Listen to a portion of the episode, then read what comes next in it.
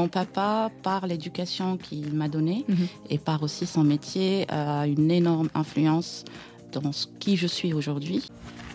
Et euh, le seul conseil que mon papa m'a donné quand j'ai eu mon bac, euh, c'était euh, fais, le, fais un choix d'un métier où si un jour tu souhaites être ton propre patron, tu peux le faire et tu peux l'être. Et j'ai un souvenir, mais comme si c'était hier, on a visité la Sorbonne et on avait déjeuné dans les jardins du Luxembourg. Et donc, je posais des questions, le Panthéon, la Sorbonne, qu'est-ce que c'est comme monument et tout ça. Et à ce moment-là, c'est comme si j'avais une vision. Continuer mes études et faire des études à la Sorbonne. Effectivement, c'était une période, euh, la décennie noire, elle porte bien son, nom. Ce que cette période, euh, comme tu as dit, a construit, tu as raison, le mot plutôt pas déconstruire, mais construire, euh, je me posais plein de questions sur mon avenir. Mhm. Qu'est-ce que je vais devenir Euh, Moi qui aime la liberté, qui tient beaucoup à, à- à cette sorte de liberté que je ne définissais pas vraiment comme aujourd'hui à l'époque. Mhm. Euh, et aussi, c'est peut-être cette période-là qui m'a poussée d'aller chercher quelque chose ailleurs. Euh, toi qui venais d'un cabinet d'avocat, euh, qui n'avait euh, jamais mis les pieds dans une direction juridique, euh, Même pas en Algérie. même, même pas en Algérie, euh, est-ce qu'il y a des choses qui t'ont marqué et rassuré dans ton choix? Oui, mes, mes migraines des premières semaines. Et j'ai des souvenirs euh, lors de mon premier comité de direction. Mhm. Donc j'arrive, contente de moi et tout ça. Et là, il y avait une personne qui n'était pas de l'entreprise, donc euh, une entreprise de, de gestion de projet. Et là, elle expose le projet. Et là, surprise, euh, j'avais euh, carte blanche pour partir d'une feuille blanche Ouais. pour imaginer, laisser libre à mon imagination, à ma créativité, en laissant de côté toutes les contraintes, qu'elles soient financières, organisationnelles, tout ce que tu veux, pour imaginer la direction juridique idéale qui peut accompagner la transformation euh, du groupe. Donc tout allait très bien. Et euh, mais non, il me manquait, il manquait quelque chose. Et comme je te disais, les planètes se sont alignées avec plein d'événements qui ont fait que, à, ma- à un moment donné, je n'avais plus aucun doute et je n'avais pas peur de prendre ce risque Est-ce qu'on euh, est-ce qu'on t'a prise pour une dingue? Complètement. Ouais. Euh, la famille, les amis, euh, oui, oui, Qu'est-ce que tu fais? Qu'est-ce que tu fais? Tu es en train de De- tout, de tout exploser. C'est le terme qu'on m'a dit. Tu es en train de tout exploser. euh, Qu'est-ce qui t'arrive Va voir un médecin.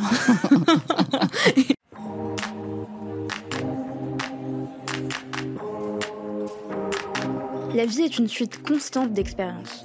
Plus on en fait, mieux c'est. Nous sommes Selma et Swazik de Séraphin.légal. Avec Parole de juriste, nous vous proposons de décortiquer pour vous les parcours de juristes d'entreprises inspirants. Partageront leurs réussites, leurs échecs, leurs doutes et tous les conseils utiles aux nouvelles générations de juristes. Notre objectif Vous mettre à disposition toutes les recettes pour progresser dans votre carrière de manière concrète. Bonne écoute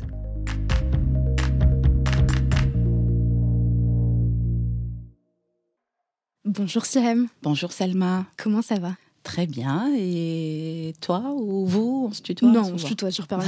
Et puis euh, Sirem, tu sais très bien qu'on se connaît déjà. Parce que Sirem et moi, ben, c'est pas la première fois qu'on se rencontre. On s'est rencontrés il y, a, il y a quelques mois euh, à travers un verre avec Thomas, euh, avec fait. qui on avait passé une, une soirée près des bureaux de, de Séraphin Légal, rue Jean-Pierre Timbaud, euh, que tu connais bien, puisque tu es partenaire de, de Séraphin Légal à travers euh, Juridail. Ce jour où je t'ai rencontré, je me suis dit en t'écoutant, en t'observant, Sirem, elle a un truc, elle a un truc particulier. J'ai- tout de suite su que j'allais avoir beaucoup de choses à apprendre euh, de, toi, euh, en termes de détermination, en termes de courage, de passion, d'envie. Et je me souviens euh, m'être dit, c'est fou parce qu'elle s'est lancée dans l'inconnu. Euh, elle était en poste, en, direction juridique, directrice juridique d'une des plus grandes enseignes de, la grande distribution alimentaire en France. Et elle quitte ça pour se lancer dans l'entrepreneuriat. C'est hyper risqué, mais c'est Elle génial. est un peu folle, c'est Elle est, elle- elle elle- on peut le dire, elle est un peu folle, je me permets. Elle est un peu folle, mais à mon humble niveau, je me suis quand même dit, je me fais aucun souci pour elle parce que elle a de la poigne, elle a un truc, euh, elle est, c'est, une fonceuse. Elle a ce côté bulldozer dans le bon sens du terme et, et Merci, Parce que moi, je me vois pas du tout comme ça. Hein, et, donc, euh.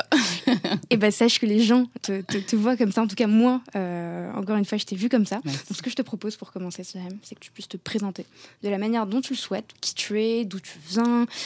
Qu'est-ce qui te passionne Qu'est-ce qui te, te drive Qu'est-ce qui te fait vibrer Qui tu es alors, déjà, je m'appelle Siam en lien avec ce que tu viens de dire. Donc c'est un prénom euh, arabe qui veut mhm. dire flèche. Bah voilà, ça reprend exactement ce que je viens de dire. Tu es une flèche. Donc je suis un peu une flèche. J'ai 44 ans. Je suis euh, algérienne de naissance. Et euh, j'ai vécu une grande partie de, ma vie en Algérie.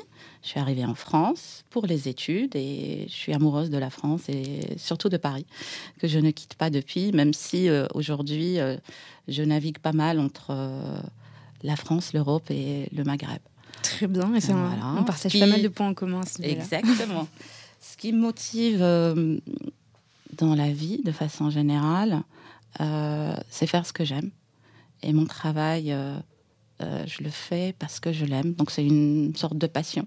Quand je me lève tous les matins, je suis contente de, de travailler sur des projets, les projets de mes clients, les miens, avoir des idées, euh, échanger aussi. Parce mhm. que depuis que j'ai quitté euh, le salariat, on pense souvent qu'un euh, auto-entrepreneur ou une personne qui se lance, elle est seule. Moi, j'ai jamais senti que j'étais seule, parce que je suis allée aussi vers des personnes, notamment Thomas, mhm. Saint-Aubin, de Sarafin, parmi d'autres. Et donc, j'ai une communauté, un écosystème de personnes. on partage les mêmes valeurs, euh, on avance ensemble, on fait de belles choses, on essaye de, créer aussi des, modèles qui n'existent pas encore. Et tout ça me nourrit. En plus, bien entendu, de la lecture. ce que j'aime, euh, c'est pas les romans. Euh, j'ai pas beaucoup de temps, j'ai pas ma charge mentale, elle n'est pas énorme. Mhm. Donc, je lis toujours des choses qui ont, un lien avec mon travail plutôt sur la psychologie, la philosophie, le mhm. développement personnel. Toujours essayer de comprendre dans l'humain comment il fonctionne, déjà pour soi, mhm. pour l'autre et aussi pour, euh, dans la relation professionnelle, pour de, donner le meilleur de soi. Que ce soit pour tes projets ou pour euh, gérer éventuellement ton, ton équipe, euh, c'est une démarche très empathique que tu as. Pour tout, pour tout, ouais. Pour, les relations humaines, perso, pro, Ok, super. Bah, j'en profiterai à la fin de, de, l'épisode pour que tu puisses nous partager après, quelques petites ressources, si tu peux nous en conseiller. Avec plaisir. Toujours preneur de, de, ressources de la part de nos invités. Est-ce que tu te souviens de ce que tu voulais faire quand tu étais enfant? Est-ce que tu voulais déjà devenir avocate enfant? Je n'ai pas de souvenir, je te mentirais si je te dis oui, euh, je voulais être médecin, je voulais être infirmière. non, ce n'est pas du tout ça. Mes souvenirs par rapport à mon enfance, c'est euh, depuis très tôt, hein, à l'âge de 5 ans. J'ai des souvenirs de moi à l'âge de 4-5 ans. Euh, et par rapport aussi à mon vécu, ma famille et mes souvenirs d'enfance, c'est cette détermination à, à, faire quelque chose de ma vie, mhm. à apporter quelque chose à la, à la, société, à me distinguer, à être différente. Euh, n'oublions pas comme je te l'ai dit, je suis née en Algérie, dans, dans une ville à l'est euh, d'Alger, dans les Aurès. Je suis berbère, à Inbaïda. Donc je suis berbère. Mhm. et, euh, et, donc, euh, voilà, on n'avait pas les mêmes facilités qu'aujourd'hui. Il n'y avait pas Internet, il n'y avait pas de librairie. donc j'avais ma façon à moi dans mon cercle familial, c'est-à-dire mes parents, d'apprendre, mon mhm. père surtout, et ma mère, qui était prof de français, mon père commerçant. Au travers eux, j'ai appris beaucoup de choses et notamment cette, cette envie de, d'être différente. Après, euh, avocate ou autre chose, ce qu'on m'a... Il y a un truc euh, important que je, je, dois te dire. C'est que ma grand-mère maternelle, euh, qui m'a élevée jusqu'à l'âge de 5 ans, m'appelait le petit juge. Déjà, tu avais ça en toi. Tu voulais euh, faire régner la justice. C'est ça, un peu ça. D'accord. Et donc, aucun euh, membre de ta famille qui était juriste ou qui évoluait dans des métiers du droit donc Si, si, si. J'ai un, oncle, mon oncle maternel qui est avocat. D'accord. C'est tout. Sinon, la famille de mon père, c'est des commerçants.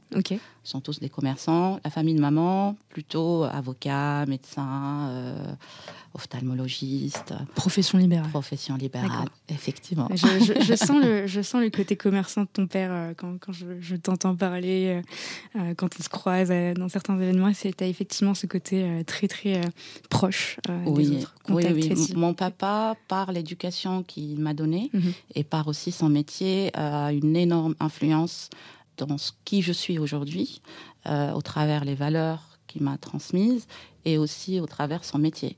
Parce que j'ai des souvenirs avec mes sœurs, on travaillait avec lui, euh, euh, voilà, on, allait avec lui dans ses rendez-vous de négociation, on achetait, il était dans la distribution. Alimentaire. Ah oui, ah bah, tout s'explique. Quel déterminisme Tu reproduis le parcours de, ton père finalement en quelque sorte. Donc effectivement, côté commerce, les affaires. J'ai mhm. découvert ça très très tôt avec papa. Ok, très clair. Et, encore une fois, je pense qu'on partage énormément de points en commun.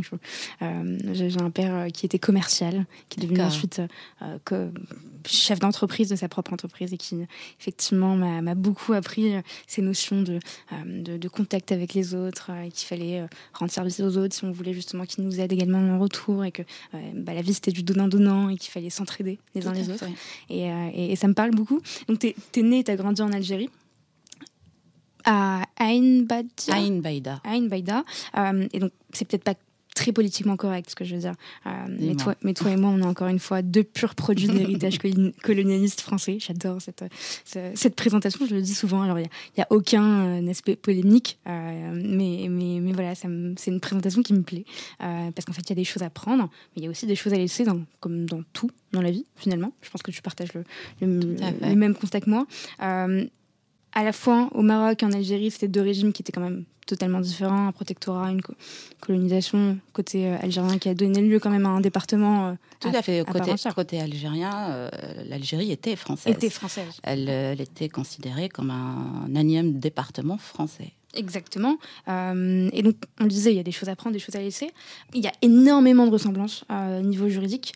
Pas côté droit des personnes, côté droit de la famille. Alors, ça, c'est totalement distinct, c'est lié euh, à des notions culturelles et religieuses, en tout cas au Maroc. Je ne sais pas comment ça se passe en Algérie, c'est peut-être le cas. Mais côté droit des affaires, il y a énormément de, points en commun.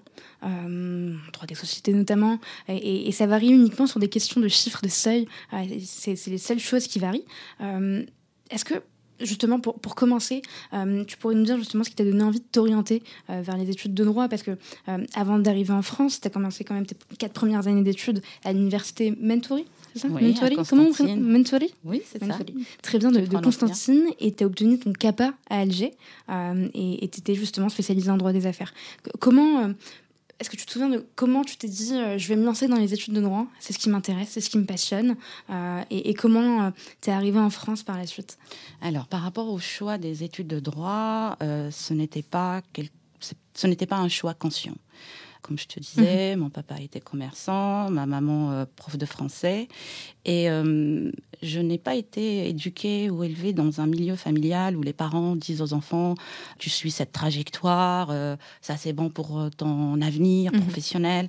Donc mes parents, ils nous laissaient le choix de, d'aller vers là où on est heureux. Ils nous, ont, nous disaient toujours avec mes sœurs, faites ce qui vous rend heureuse. Donc ça, c'est aujourd'hui avec du recul, je trouve que ça a un sens mm. énorme, même si je le comprenais pas vraiment à l'époque, euh, en tout cas pas comme aujourd'hui.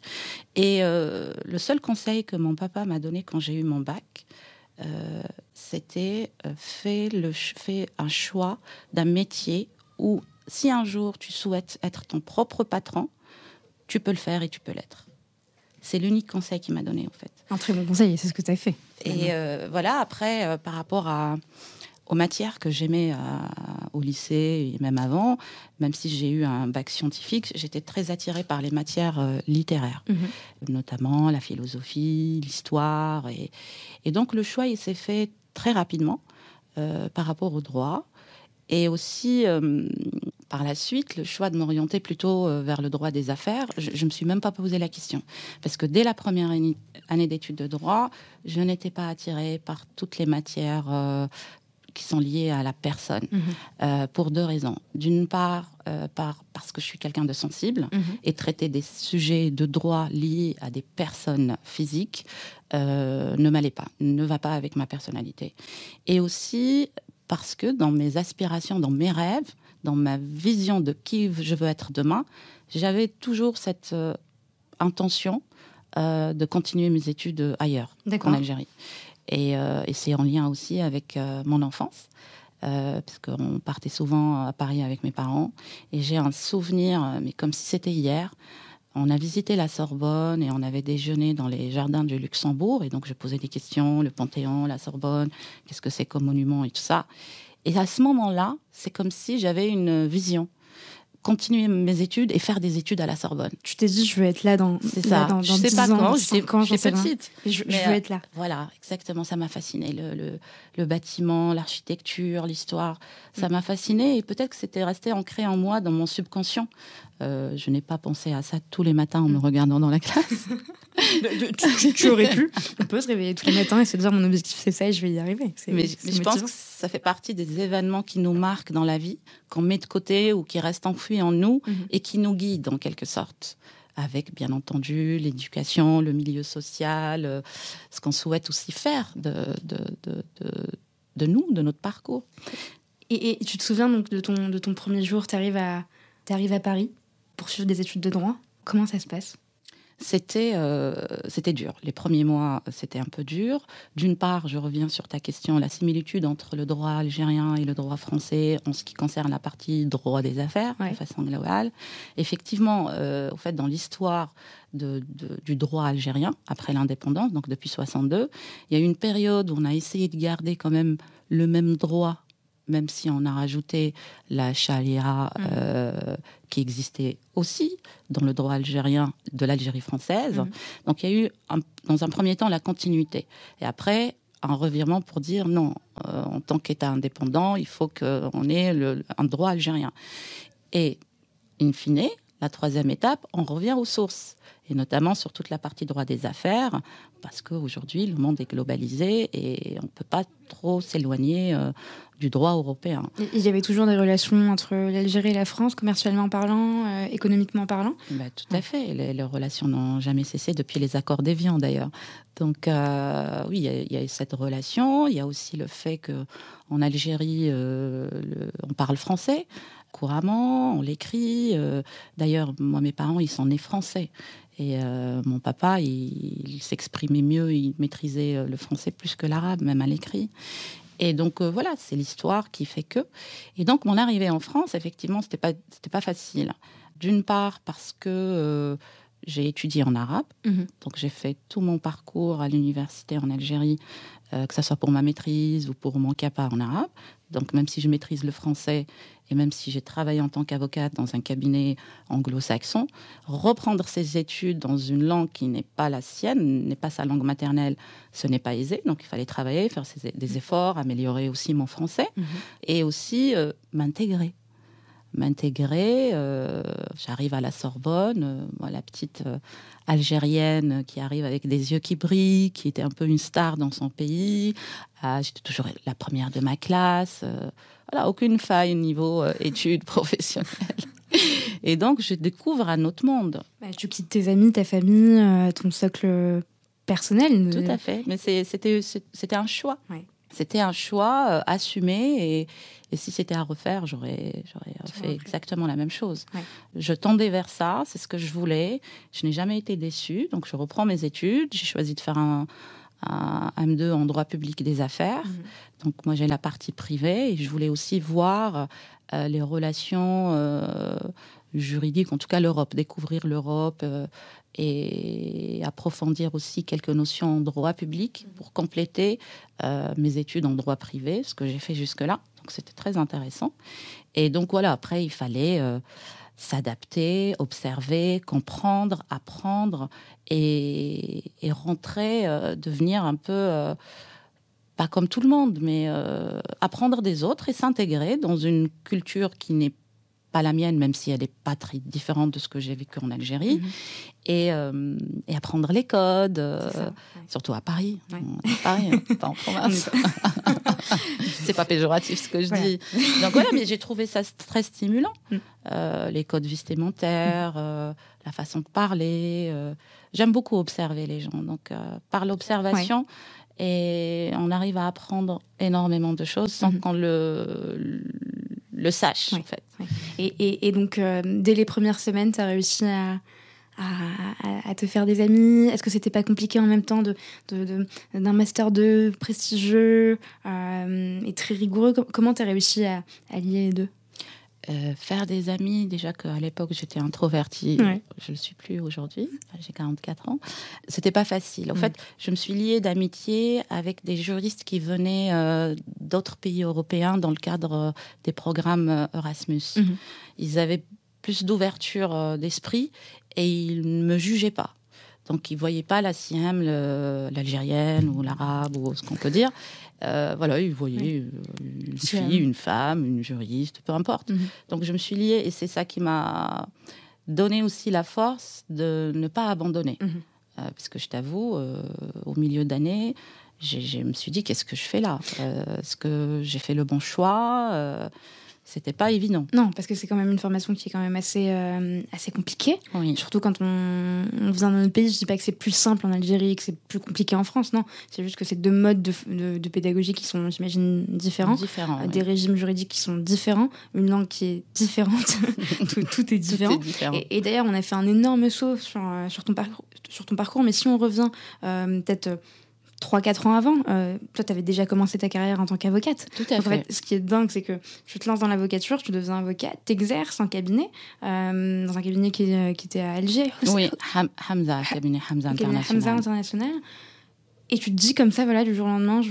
je- C'était pas comme ça, c'était Ah. quand même réfléchi et euh, par rapport à que ça soit euh, mon évolution professionnelle ou personnelle, j'avais c'est le cabinet dans lequel j'ai fait mon stage parce que c'est comme en France, hein. j'ai fait quatre ans d'études de master, maîtrise, Mhm. à l'époque ça s'appelait une maîtrise et après une année euh, pour passer le- l'examen euh, pour devenir avocate et par la suite de deux ans, pratiquement deux ans de, de stage dans ce cabinet dans lequel je suis restée à travailler en tant qu'avocate. Et au fait, comme je te l'ai dit, depuis toute petite, j'aime évoluer. Au fait, j'aime. C'est pas que je m'ennuie, mais hum, une fois que je commence à maîtriser un sujet et tout ce qu'il y a autour, euh, je suis attirée pour apprendre autre chose, pour faire autre chose. Et, euh, et c'est ça qui m'a amenée en France. Et je pense que la raison première qui était enfuie en moi, c'est l'anecdote que je t'ai racontée par rapport à la Sorbonne quand j'avais 5-6 ans. Et, euh, et donc voilà, je fais mon dossier, je l'envoie et j'ai été prise. Je, je- je l'ai fait pour, euh, dans plusieurs universités. Et donc j'étais prise à la Sorbonne, donc c'était le bonheur. Dans la euh, meilleure. ah, C'est très objectif ce que je dis parce que je suis passée exactement par la même université. Est-ce que tu te souviens de ce que, de ce que t'a apporté ton, ton expérience en cabinet d'avocat? Comment ça s'est passé pour, pour toi? Qu'est-ce que ça Euh, t'a appris aussi en tant que, en tant que juriste Au fait, ça apprend, euh, on apprend le, de travailler le droit euh, en occultant presque l'intérêt du client. En tout cas, c'est comme ça que je l'ai vécu parce que c'était mes premières années, en se concentrant uniquement sur la matière juridique, donc la rigueur, euh, mettre en application tout ce qu'on a appris à l'université finalement, Mhm. c'est-à-dire euh, la rigueur d'analyse, trouver les solutions, euh, aller chercher la jurisprudence, même dans la doctrine. J'ai fait un peu de contentieux, c'est là aussi où, Mhm. où j'ai découvert que je n'aimais pas du tout le contentieux et aller au tribunal, et j'étais ça m'a vraiment confirmé le fait que j'étais attirée par le droit des affaires. Donc, comme on avait une clientèle internationale, beaucoup du Moyen-Orient, donc c'était vraiment mettre en pratique ce que j'ai appris, mais de façon, euh, comment dirais-je, très juridique, très expertise juridique. En fait, ça m'a permis de développer et encore aller loin en- dans la mise en œuvre de mon expertise juridique Mhm. avec des clients, des entreprises euh, de nationalités différentes, en lien avec le droit algérien. Donc, ça m'a permis aussi de découvrir le droit de certains pays, Mhm. l'Espagne, euh, la France, euh, quelques pays dans le Moyen-Orient. Et donc, c'était très riche. Et aussi, j'ai beaucoup appris de mon maître de stage de l'époque, euh, qui lui aussi avait ce parcours-là. Euh, il était plus âgé que moi. Il, il a fait ses études en France. Après, il est- il s'est installé. Il a ouvert un cabinet à Dubaï. Donc, il m'inspirait et il me faisait rêver aussi. Je dis, si lui il le fait, il l'a fait. Pourquoi pas moi? Je, je peux réussir moi aussi. et, et tu peux le citer si tu veux? Oui, maître Hamza. Maître Hamza, ok, très bien. Je- effectivement, j'aurais dû m'en douter, c'est le nom du cabinet. Exact. Bah, bravo à Maître, à Maître Hamza. C'est vrai que c'est très important d'être, euh, de travailler dans des entreprises où on est inspiré par des gens. Euh, je pense qu'on, euh, moi, je dis souvent, finalement, on, ne choisit pas une entreprise pour pour, uniquement pour le salaire, mais aussi pour les personnes qu'on y retrouve. Est-ce qu'elles vont réussir à nous porter à l'étape supérieure, l'étape qu'on va chercher à atteindre? Et c'était ton exactement, cas. Exactement. Et ça a toujours été le cas mm. pendant tout mon parcours et dans toutes les entreprises où j'ai travaillé par la suite. Mm. Donc, il y a les personnes, il y a aussi les valeurs de l'entreprise. Est-ce qu'on, peut-être on va aborder le sujet après, est-ce qu'on est en phase, est-ce qu'on est aligné? Mm-hmm avec euh, les valeurs de l'entreprise. Et, euh, quelle a été la réaction de, ton entourage familial? Parce que tu nous disais tout à l'heure quand même profession libérale, tu te lances dans l'avocature, il devait être super content. Euh, si elle avocate, et en plus porter la robe d'avocat, c'est quand même quelque chose, un symbole.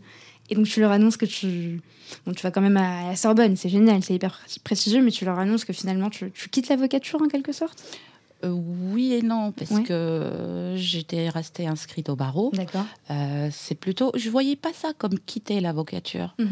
C'était plutôt euh, aller apprendre plus. Je vais, aller me former. Exactement, sans savoir ce qui m'attendait derrière. C'est ça, au fait, l'idée. Ce n'est pas quitter la profession ou faire autre chose.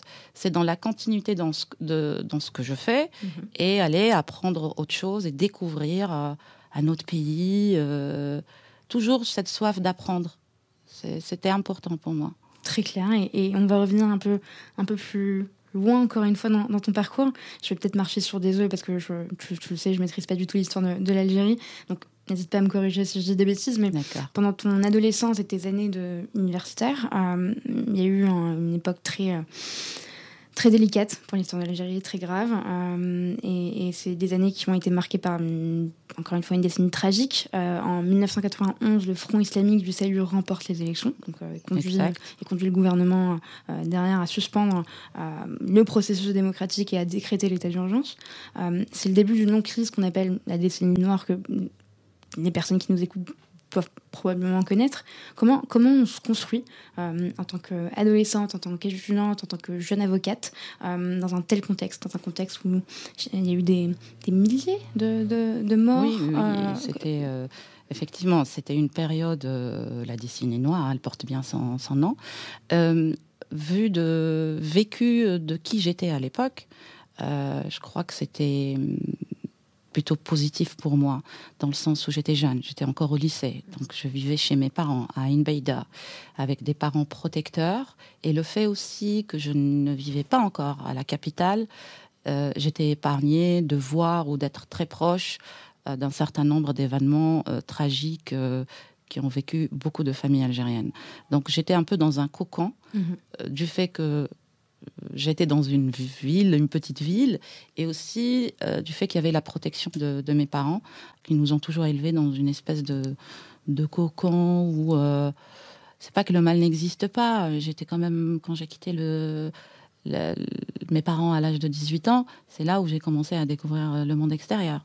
Donc une espèce de naïveté, mmh de, de, de comment dirais-je de bulles, de bulles, d'amour, de, bonheur. Voilà, d'amour euh, avec des parents qui sont toujours aimés, mm. qui sont restés ensemble euh, jusqu'au décès de mon papa, 40 ans de mariage. Euh, la, la, vie est belle. Et donc ça, ça protège énormément d'avoir cette sécurité mm-hmm. au sein de son déjà propre foyer. après, ce que, ce que cette période comme tu as dit, a construit, tu as raison, le mot plutôt pas déconstruire, mais construire, euh, je me posais plein de questions sur mon avenir. Mhm. Qu'est-ce que je vais devenir? Euh, Moi qui aime la liberté, qui tient beaucoup à, cette sorte de liberté que je ne définissais pas vraiment comme aujourd'hui à l'époque. Mhm. Euh, et aussi, c'est peut-être cette période-là qui m'a poussée d'aller chercher quelque chose ailleurs. Je me souviens, là je te parle et j'ai des flashs, je lisais beaucoup. Cette époque, je lisais les pensées de Pascal. D'accord. Euh, je prenais des notes et voilà sur le, la philosophie de l'humain, mm. de, du rapport à l'autre, le bien, le mal, euh, la signification d'un certain nombre de choses qu'on ne trouve pas forcément dans la religion. On nous trouve un peu, ça, ça s'approche, mais c'est ça te donne une autre ouverture d'esprit et de voir les choses d'un autre angle. Et donc, effectivement, ça m'a construit. J'écrivais aussi des poèmes à cette époque-là qui parlent de liberté, de, du monde noir dans lequel on vit, comment trouver la lueur d'espoir, comment aller chercher la lumière. Donc, c'était une période assez importante dans ma construction personnelle en tant qu'individu, en tant qu'humain et en tant que femme. Est-ce que c'est une période qui a conduit euh, des, de jeunes Algériens comme toi à l'époque de se projeter autre part et de se dire en fait on n'a pas d'avenir ici, il faut qu'on y aille? Et surtout des femmes, parce que bah, forcément, il y avait... En plus, on n'a pas abordé ce sujet, c'était plus compliqué, effectivement. Euh, en fait, cette période-là, comme je te disais, moi j'étais jeune, mais à cette même période, il y a eu une émigration des cerveaux algériens. Mm. Euh, les médecins, les avocats, les journalistes, les, euh, les artistes. Et d'ailleurs, aujourd'hui, euh, il y a beaucoup de jeunes artistes, scénaristes, producteurs, même femmes, mm-hmm. qui produisent des films ou autre chose ici en tant que Français d'origine algérienne. Et quand tu vois un peu leur histoire, euh, ils viennent de cette époque-là.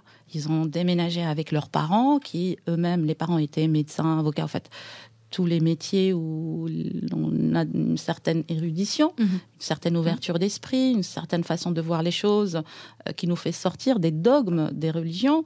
Et donc toutes ces personnes-là ont quitté l'Algérie à cette époque-là. Et il y a une, émission euh, très chouette, c'est une sorte de, de, journée pendant laquelle on suit euh, Leila Slimani et Karim Daoud. Je ne sais pas si tu, tu l'as vu cette émission qui a été produite par Arte. Oui, peut-être. Et, je la mettrai en description d'épisode parce que c'est vraiment une chouette émission avec la rencontre de, deux personnes. Et, Leila Slimani euh, euh, passe la journée avec Kamel Daoud, donc un écrivain algérien, et qui lui raconte euh, cette période et comment ça l'a forgé en tant que personne. Et il parle notamment de, toutes ces professions de, de personnes qui, effectivement, dépassent tous ces dogmes et qui, et qui ont quitté, euh, qui ont quitté l'Algérie pour venir euh, en France et comment ils se sont construits à travers ça. Exactement, parce que tu viens de dire un truc très intéressant et que je partage, comment cette période a forgé euh, les gens, mm. les femmes, les hommes. Parce qu'au fait, quand on a un acquis, je parle par exemple de la liberté, on ne sait pas qu'on est libre, on ne sait pas que... tout va bien, on essaye de mettre le doigt là où ça fait mal. Mais quand on commence à perdre sa liberté, c'est là où on devient comme un lion en cage, à aller chercher au fond de soi euh, cet instinct de survie. Mm. Euh, elle est où ma force? Que, vais, que vais-je devenir? Euh, Qu'est-ce que je veux pour moi? Tu vois, tu vas aller puiser des forces à l'intérieur de toi que tu ne pensais même pas exister ou capable de, de faire rejaillir. Et, et, euh, je pense que j'ai dû le dire à, deux reprises sur ce podcast avec des personnes avec qui on évoquait ce, sujet, mais c'était avec Marie Elting, la directrice juridique de Monoprix, euh, qui nous parlait de, de, ses parents qui sont venus donc, donc qui, qui, sont arrivés en, France, et qui nous disait, euh, qui nous expliquait à quel point son père et sa mère étaient amoureux de ce pays, qui, et, qui, et qui même l'aimaient plus parfois que certains, certaines personnes qui avaient grandi ici et qui sont, qui sont nées ici.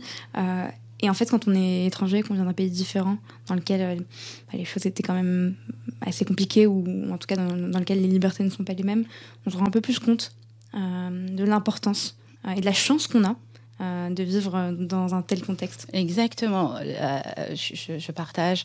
À la différence peut-être en fait, moi, en arrivant en France, à part l'anecdote que je t'ai racontée des premiers mois, on va dire, mm. de mon arrivée à l'université, je me suis jamais sentie étrangère. Je me suis jamais sentie pas chez moi. Mhm. C'est ça qui est étonnant. Est-ce qu'on t'a dit que tu n'étais pas chez toi? Est-ce qu'on t'a renvoyé à ça? Non. non, non, jamais. Jamais, parce que je fais en sorte qu'on me le dise pas et parce que je me sens chez moi. Je pense aussi, c'est le fait, euh, comme tu l'as dit, euh, de l'histoire commune entre l'Algérie et la France et euh, l'histoire de mes parents aussi, de mes grands-parents. qui font que je me suis, depuis le premier jour, je me suis jamais sentie pas chez moi en France. Euh, je me sens euh, française euh, à part entière et à 100%. Et voilà. Je crois que ça aussi, ça m'a aidé dans mon évolution professionnelle. Je n'ai pas de stigmate, je n'ai pas de complexe, je n'ai pas de. je, n'ai pas de problème entre moi et moi par rapport à ce sujet-là. Je n'ai pas de problème d'identité ou identitaire mhm. ou.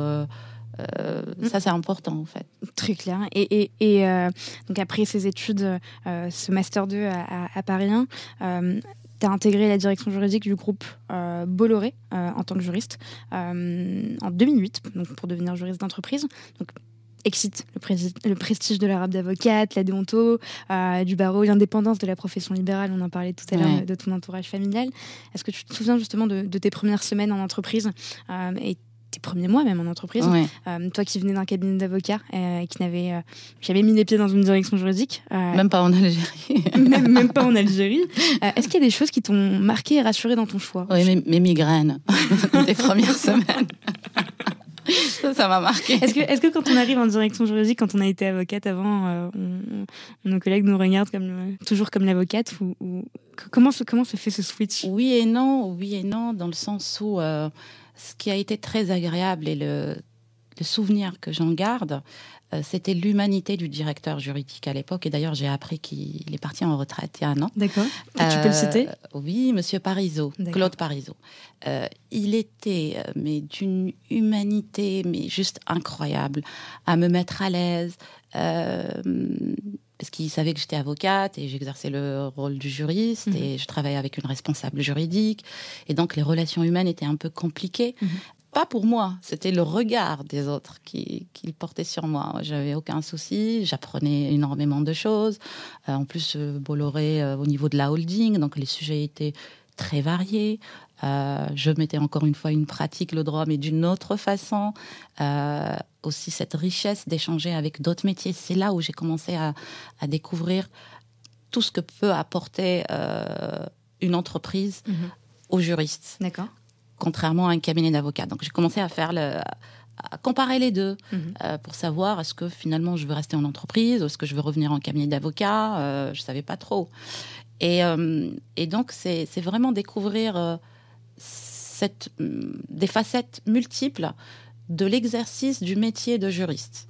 ce n'est pas uniquement l'expertise juridique mhm. et qu'il fallait, oui, je, je suis experte en droit, mais j'ai un rapport à l'autre, euh, aux autres directions, que ce soit des directions métiers ou des fonctions support. Et donc, il faut que je me fasse comprendre, il faut que je comprenne leur métier, quels sont leurs besoins. Ça a commencé, au fait, chez Bolloré.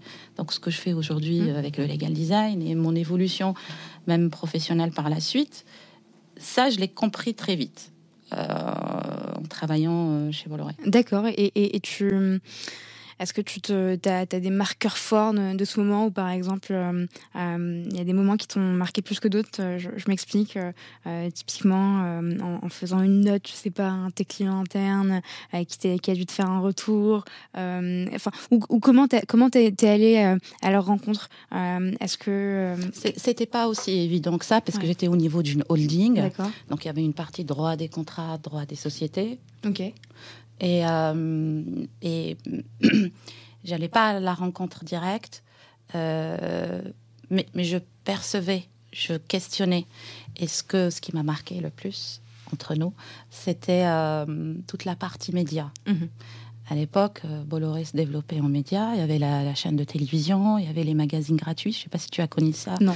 Direct matin, direct soir. Oui. oui. Et direct 8. Oui, oui, direct 8. Et ça, c'était pour moi, c'était très fascinant parce que c'est là où j'ai approché les personnes pour travailler sur leur contrat.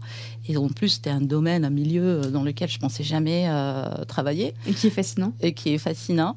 Donc ça, ça m'a marqué. Et aussi, euh, en fait, c'est mon rapport aux, autres directions, fonctions support, la direction financière, euh, la, la, DRH, la comptabilité,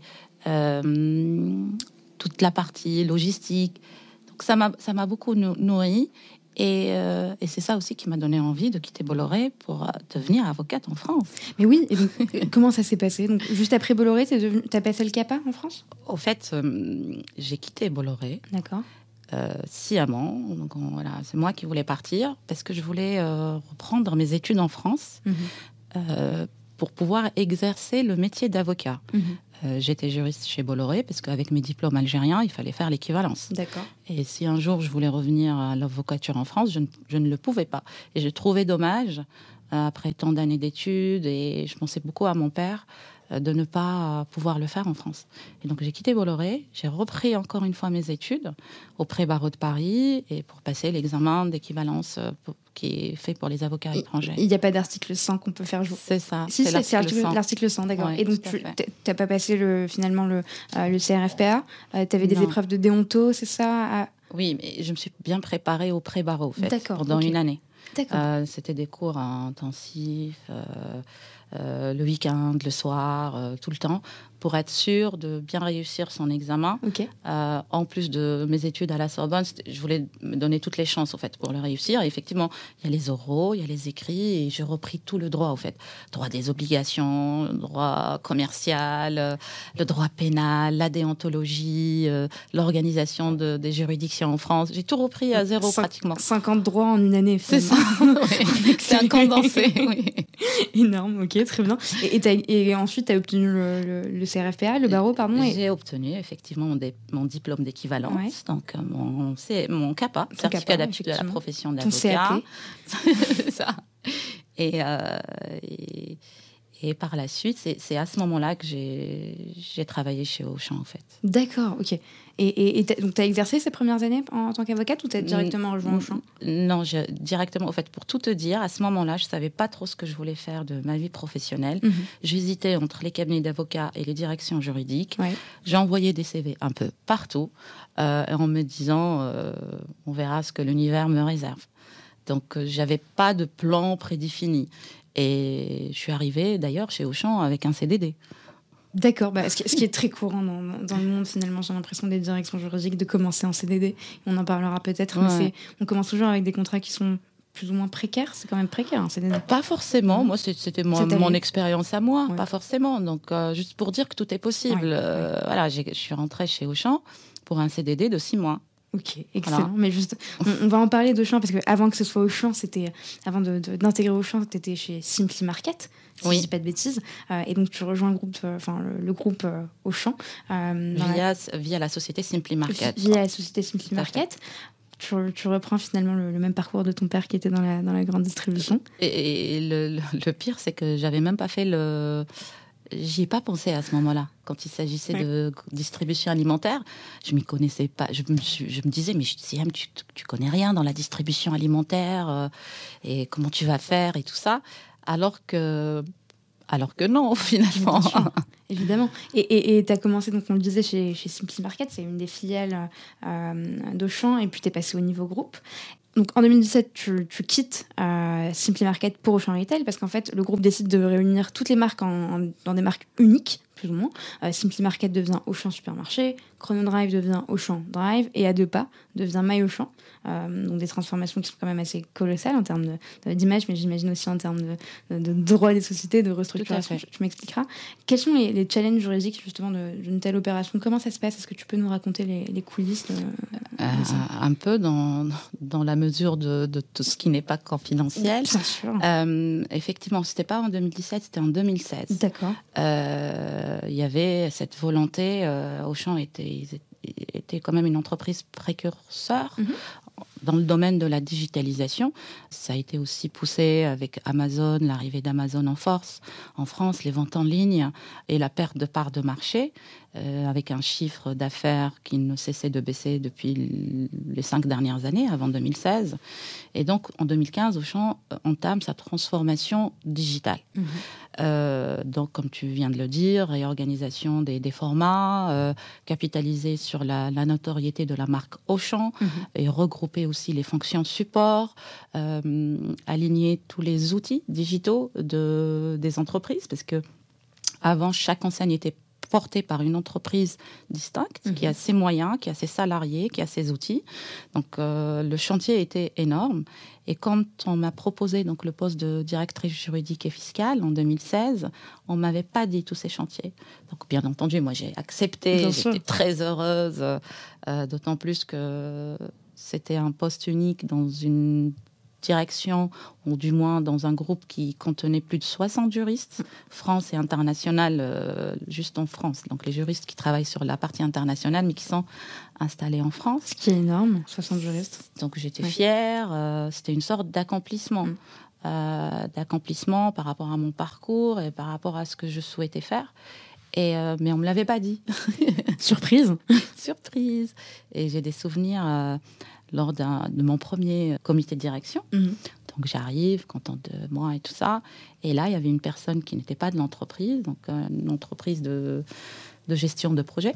Et là, elle expose le projet. Et là, surprise, euh, j'avais euh, carte blanche pour partir d'une feuille blanche pour imaginer laisser libre à mon imagination, à ma créativité, en laissant de côté toutes les contraintes qu'elles soient financières, organisationnelles, tout ce que tu veux, pour imaginer la direction juridique idéale qui peut accompagner la transformation euh, du groupe. Incroyable. C'est-à-dire qu'on te donne carte blanche pour faire ce que tu veux de la manière dont tu le souhaites à partir du moment où tu le justifies de la bonne manière. Tout à fait. Sans contrainte de budget, sans quoi que ce soit, tu montes l'équipe de tes rêves pas que l'équipe, c'est tout. C'est les process, c'est euh, les expertises, c'est tout repenser. Et euh, tout repenser en partant de zéro, ou du moins en tenant bien entendu compte de ce qui existe. Mais pour ne pas, c'est ça que j'ai appris et ce qui est génial à cette époque, c'est que je n'étais pas seule. Mhm. Euh, il y avait une direction de l'organisation, euh, il y avait donc cette entreprise externe et j'ai beaucoup appris euh, de mes contacts avec ces personnes-là en termes de processus, mhm. en termes de méthodologie, en termes. J'étais coachée au fait, donc il fallait que j'apporte le contenu, mhm. la matière, mon expertise ma connaissance aussi de l'entreprise et j'étais accompagnée par des professionnels avec qui j'ai appris. En interne En interne, avec qui j'ai appris les méthodes que j'utilise aujourd'hui, que j'ai utilisées pendant cette période et que j'utilise aujourd'hui. Parce que parce que c'est vrai que quand on est finalement euh, juriste d'entreprise, avocat, on n'est pas nécessairement formé à ces, euh, à, ces compétences d'orga, process euh, qui sont hyper importantes. Euh, Tout à fait. Et toi, tu avais toutes les ressources en interne pour le faire? Effectivement, il, il, ne faut pas que ça, bien entendu. Chacun a. Et, hum, comment dire il, est, euh, je trouve pas le mot, influencé. Il est influencé par son vécu, son parcours, mhm. sa vie personnelle, sa partie innée. Mhm. Et donc, il y a cette partie-là à laquelle tu peux rajouter d'autres compétences. Donc, tu as ton expertise juridique et tu dis, il faut avoir l'ouverture d'esprit nécessaire, parce que on n'est pas tous pareils, et tant mieux, chacun a sa singularité. C'est d'être attiré par ces sujets, être motivé, de se dire, euh, tiens, euh, dans la gestion de projet, il y a des matrices de, euh, de documents qu'on peut utiliser pour, tiens, dans tel sujet, il y a telle méthode que je ne connais pas du tout, donc j'écoute la personne qui est en face de moi, mais le soir ou quand je rentre chez moi, je vais aller sur Internet pour chercher à quoi sert cette méthode, euh, comment elle a définie, c'est quoi son histoire, d'où elle vient. En général, tout vient des États-Unis. et, c'est cinq ans plus tard ou dix ans plus tard, ça. ça. arrive en France. Donc voilà, c'est avoir aussi cette curiosité d'aller chercher encore plus loin et voir comment on peut l'implémenter dans le, domaine juridique. Et, alors, comment tu, comment tu réagis euh, pendant ce comité de direction On te dit ta carte blanche, qu'est-ce que tu fais? C'est quoi tes premiers chantiers? Comment tu t'organises? Tout de suite, je commence par... Euh, au fait, l'avantage, c'est que je connaissais l'entreprise, je connaissais la direction juridique avant et les autres directions juridiques. Euh, donc tout de suite, c'est de commencer déjà à recenser les chantiers de l'entreprise pour pouvoir imaginer l'organisation. Donc je ne me suis pas précipitée à aller organiser la direction juridique. Mm. C'est plutôt m'intéresser et essayer de connaître et de recenser tous les chantiers euh, de l'entreprise dans tous les domaines pour mettre en effet miroir l'organisation euh, de la direction juridique qui convient. Et le legal design, euh, c'est aussi ça. Mm. C'est de s'intéresser d'abord à ses clients, à son entreprise, comprendre son histoire, ça je le connaissais déjà, mais surtout l'avenir, quelle est sa vision, quelle est sa stratégie, quels sont ses moyens, euh, quels sont tous les endroits de, l'entreprise qui vont être bougés, quelles sont les conséquences juridiques. Mhm. Euh, tu parlais tout à l'heure des sociétés, oui, l'organigramme, il a complètement été modifié. Mhm. Donc il y a la partie fonction support, la partie invisible, organigramme, gouvernance, et il y a la partie aussi métier. Et donc, il y avait des chantiers de partout. Et si on n'a pas dans une mind map tous ces projets-là, on ne peut pas savoir qu'est-ce qu'il faut qu'on fasse. Donc, tu as priorisé les besoins. Tu... Les besoins. Et, tu les as calqués sur la direction stratégique de l'entreprise, ce qui est effectivement euh, hyper important. C'est ça. C'est au fait l'organisation de la direction juridique in fine, parce mhm. qu'il fallait quand même du temps pour organiser tout ça, sans rentrer dans le détail. Elle était en effet miroir par rapport à l'organisation de l'entreprise, par rapport à sa stratégie, et mhm. même à sa vision. D'accord. Donc on est, euh, in fine, avant que je ne parte, on est arrivé, je dis pas je parce que j'ai pas fait les choses toute seule. Euh, la direction juridique comportait euh, pratiquement 30 juristes, responsables juridiques, stagiaires, assistante juridique. Chacun avait son rôle en termes de complémentarité. Et donc, nous avons, à cette époque-là, j'ai réussi à les emmener jusqu'à aller euh, écrire la vision de la direction juridique. C'est hyper important. Euh, on, en entend souvent parler. Il faut commencer par rédiger ce qu'on appelle en anglais le mission statement. Tout à fait. quelle est la vision de la direction juridique? C'est une sorte. Finalement, c'est le pendant d'un ce qu'on appelle au marketing un brand book qui sommes-nous, qu'est-ce qui fait notre identité, euh, vers où on va, euh, quelles sont euh, nos valeurs, qu'est-ce qu'on veut refléter sur les autres, qu'est-ce qu'on veut qui finalement, qu'est-ce qu'on veut qui nous apporte, enfin, sorte de, prisme. Comment comment tu comment tu t'y prends pour créer ça? C'est pas magique. Hein. C'est il faut s'intéresser à son entreprise et aux femmes et aux hommes qui mm. constituent l'entreprise et au métier de ses clients. C'est pas magique. C'est en s'intéressant à l'autre en essayant de comprendre euh, comment ils fonctionnent, quel est leur métier et quels sont leurs besoins et où, où, veut aller l'entreprise. Ok. Et, et, on n'en a pas parlé, euh, on, a fait un peu sorte de bond en avant, mais euh, tu as, gravi quand même les échelons au sein du groupe Auchan parce que tu as commencé, donc tu nous disais, avec un CDD, ensuite tu es devenu responsable juridique 3 des affaires chez Simply Market, ensuite tu as rejoint le pôle franchise au niveau groupe chez Auchan. Ça. Et mais ensuite, on t'a proposé ce poste de directrice juridique et fiscale. D'ailleurs, ce serait intéressant que tu me dises euh, qu'est-ce que ça implique d'être à la fois directrice juridique et fiscale par rapport à un scope classique de, directrice euh, juridique? Et, j'ai lu d'ailleurs les, recommandations sur, euh, sur, ton profil LinkedIn. On te décrit comme une leader, une manager pragmatique, motivante, négociatrice redoutable. j'ai lu ça aussi.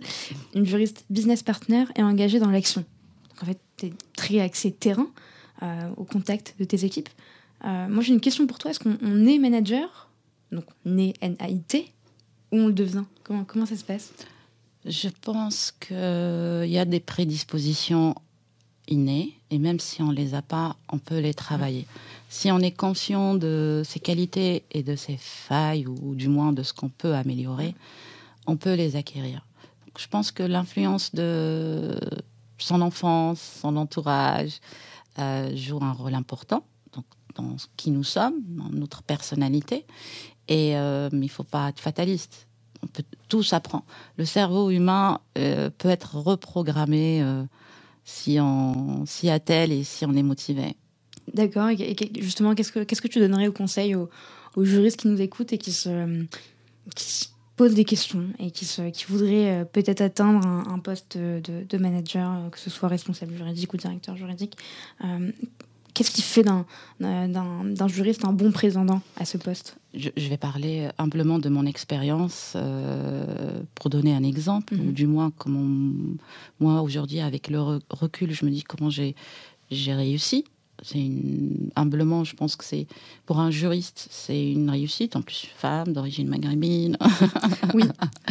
Euh, au fait, c'est, euh, je pense, le point le plus important, et ce que j'ai découvert chez Auchan, que je n'ai pas vu chez Bolloré, parce que c'était une holding, mhm.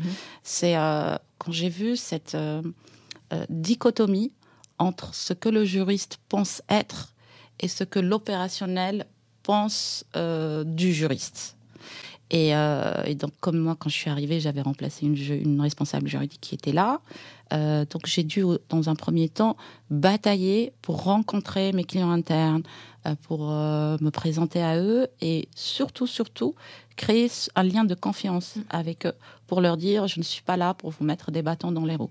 Je suis là pour vous aider à accomplir vos missions, pour vous aider à développer le business et, pour sécuriser les intérêts de l'entreprise. Mm. Et euh, donc, c'est un travail qui prend du temps parce que la confiance, on la crée pas qu'avec des paroles. Il faut aussi être dans l'action, donc il faut être réactif. Euh, être présent euh, euh, et aller à, la rencontre de l'autre. Et c'est ce que j'ai fait, au fait. C'est ça qui, je pense, qui était le point différenciant peut-être entre moi et une autre responsable ou un autre mhm. responsable juridique. C'est que j'étais très proche d'une part, bien entendu, des opérationnels, mais aussi de, des DG, des DAF, euh, je les accompagnais. Tu parlais tout à l'heure de Adepa, euh, mhm. le directeur général d'Adepa de l'époque. Donc, à la période de transformation de l'enseigne, j'étais tout le temps avec lui dans les réunions de négociation à l'extérieur. J'étais plus à l'extérieur. En fait, j'étais tout le temps à l'extérieur. J'étais rarement au bureau. Donc, c'est hyper important en termes de posture parce qu'en fait, tu avais vraiment une posture de, de, de direction juridique omniprésente dans le bon sens du terme. Auprès de la direction générale et des autres départements. en tant que, encore une fois, ce terme qui est un peu galvaudé, mais en tant que business partner, vous, vous apportiez de la valeur et on le voyait. Ça se voit, ça se voit parce que, et j'incitais aussi les juristes, mon, mon équipe à l'époque, euh, et je l'ai fait jusqu'à jusqu'à la fin de, de, mes fonctions de directrice juridique, c'est de leur dire, vous pouvez aller physiquement vous installer dans les bureaux de vos clients.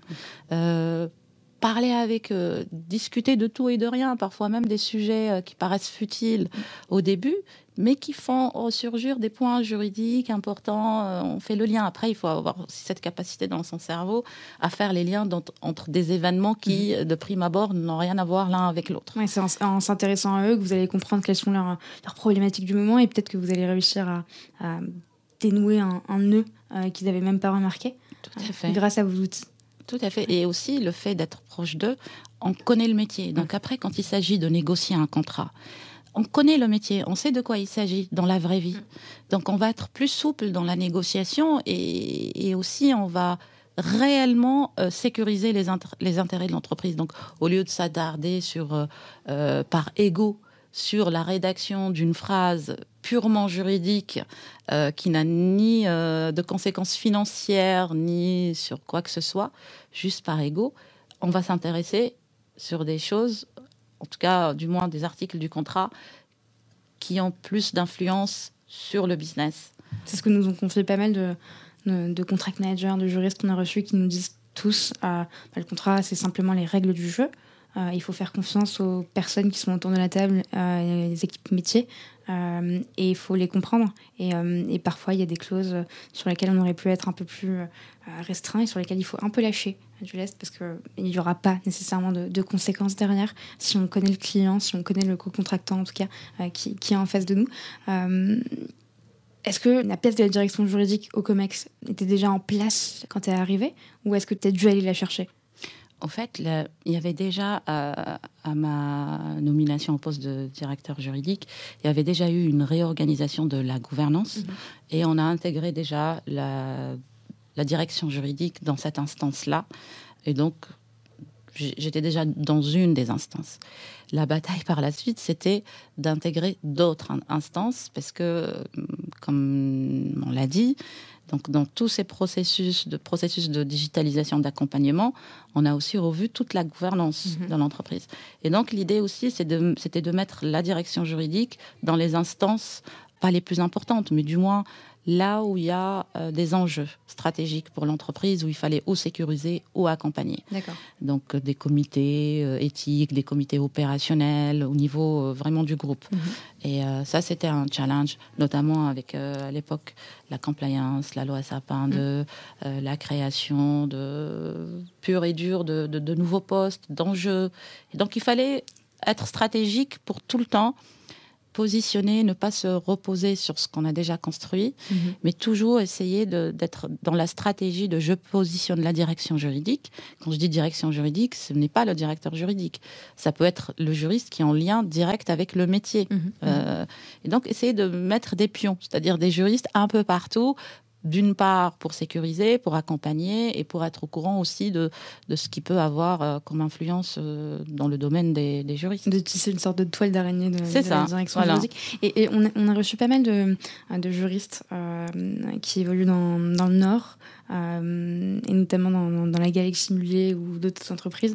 Et il nous disait justement qu'il euh, y avait une, une, forte, une grande communauté de juristes d'entreprise euh, qui partageaient des bonnes pratiques entre eux. Est-ce que tu as pu t'appuyer justement sur, sur tes pairs pour avoir des conseils sur certains sujets? C'est ça qui est génial de mon passage à Lille, hein, parce que j'ai mm. déménagé, j'ai vécu quelques années là-bas. effectivement, c'est cette communauté dans laquelle je faisais partie, euh, de partage avec les autres directeurs juridiques, des bonnes pratiques, euh, même de ses craintes ou euh, de se dire j'ai un problème ou j'ai un sujet, est-ce qu'on peut en discuter et donc on faisait ça de façon très organisée, une fois par mois, on, on, se rencontrait. Et c'est vrai, dans le Nord, ça c'était quelque chose que je trouvais vraiment très pertinent et pour la personne, c'est-à-dire le directeur juridique en tant que tel, mhm. mais aussi en termes de partage de connaissances et, et d'ouverture à l'autre. D'accord. C'est très intéressant. Et c'est quelque chose qu'on retrouve peut-être moins à Paris, tu sais, ou pas? Non? J'ai l'impression qu'on retrouve un peu moins. D'accord. Euh, aussi, euh, aussi j'avais envie de dire, aussi intime, aussi pragmatique, aussi opérationnel, euh, aussi on, touche du doigt les solutions. Mhm. Et ce n'est pas que de la théorie. C'est qu'on va vraiment partager des outils, des méthodes de travail. Euh, euh, ça va au-delà de la réflexion. Ok. Et si tu devais retenir un souvenir chez, euh, chez Auchan, parce que en t'entendant, je comprends que, que c'est une entreprise qui t'a beaucoup marqué. par, ses valeurs, par par, l'humanité de, de ses salariés. Mhm. Euh, je me suis liée d'amitié euh, avec plein de personnes et d'ailleurs j'ai gardé le contact avec beaucoup beaucoup de personnes de cette période-là. Et donc effectivement, c'est Auchan m'a fait grandir. Et, si tu avais euh, vraiment une anecdote, un, un moment qui t'a marqué, je sais pas, une égo, un truc, une plus que d'autres ou un, un, moment au COMEX ou, une réunion, ou un one-to-one avec un thé. Un, en anecdote, en égo, tu, tu, viens de réveiller un ah. souvenir euh, en moi. C'était euh, c'était la période donc de changement d'enseigne mhm. où on avait euh, un dossier très intéressant de rachat de magasins à l'époque où Casino, non, Carrefour rachetait RTCO la société Carrefour a racheté la société Architeco avec les magasins d'IA. D'accord. Et donc, il y avait un deal pour euh, que Auchan rachète un certain nombre de magasins, une mhm. cinquantaine de magasins. Donc, le, le sujet était très intéressant. Et donc, j'ai des souvenirs effectivement de nuits de négociations dans des cabinets d'avocats sans citer le nom, Place Vendôme. On parlait plus commerce, ça me rappelait mon père, au fait, ça me rappelait mon enfance, parce qu'in fine, on parlait de, de distribution de proximité, mhm. des petits magasins mhm. parisiens. Et donc, j'ai des, très beaux souvenirs de cette période-là. Parce qu'il y avait un mélange de. Je, négocie les aspects juridiques, mais il y a beaucoup. Moi, ce que j'aime dans la négociation, en plus de l'expertise juridique, parce qu'à un moment donné, on connaît son contrat, on connaît, mhm. on sait les points sur lesquels on va lâcher, les autres pas, c'est le rapport humain, c'est les rapports euh, à l'autre et comment réussir, euh, limite par des effets de psychologie, mm. à influencer l'autre pour qu'il accepte telle ou telle modification. Donc c'était ça qui, qui m'intéressait. Et comment tu te prépares à une négo? Parce qu'en fait, finalement, négocier, c'est quelque chose qui... Euh, ça, ça peut s'apprendre, évidemment, ça, ça s'apprend. Est-ce que tu vas, je sais pas, faire une sorte de, profilage de la personne qui est en face de toi, te renseigner Ça reste entre nous, oui. oui. Faites gaffe, ne négociez jamais avec Siam. Moi, j'aimerais pas me retrouver autour d'une table avec Siam pour négocier un contrat. C'est tellement important. Oui. Euh, est-ce que tu as des, enfin, des, des peut-être pas des, ouais, des conseils ou peut-être des, petites cartouches, des armes à, à, donner aux personnes En fait, le, conseil que je peux donner aux juristes, s'ils aiment les, le droit des contrats, c'est voilà, c'est pas la passion de tout le monde. Hein. Moi, ça fait partie de mes passions, mais ça peut se comprendre. C'est euh, toujours au-delà de l'expertise juridique. En mm-hmm. fait, c'est le conseil que je donne depuis le début, je pense, j'ai l'impression. C'est euh, ne pas s'arrêter à l'expertise juridique. L'expertise juridique à elle seule ne suffit, n'a jamais suffi. Mhm. Et encore plus aujourd'hui avec euh, le digital, avec tous les outils euh, qu'on a aujourd'hui, et notamment le Séraphin légal, solution de gestion de la solution de gestion de contrat sur le marché. Donc ça te dégage le temps pour aller chercher autre chose. Essayer euh, donc le comment dirais-je? Donc la technologie Séraphin elle euh, traduit le droit en machine. Mhm. Donc, ça permet aux juristes de se dégager du temps, de, faire moins d'erreurs et, de se concentrer sur autre chose à valeur ajoutée. Mhm. Et la partie humaine, les soft skills, et je pense au legal design, mhm. le legal design, avec la tech, il traduit le droit aux humains. Exactement. Et donc, associer les deux, tech et legal design, bah, le juriste, il devient plus que performant en se connaissant lui-même, en performant dans son, dans son, dans sa fonction mhm. et en apportant cette valeur ajoutée qui va très loin pour son entreprise. Donc c'est plus qu'un business partner. Et c'est vrai que c'est une association qui est pas très euh, pas très présente euh, aujourd'hui tech et legal design et, euh, et je pense que vous on, prévoit quand même pas mal de pas mal de choses entre entre Séraphin et, et Jurida et, et, et, ça va être super intéressant.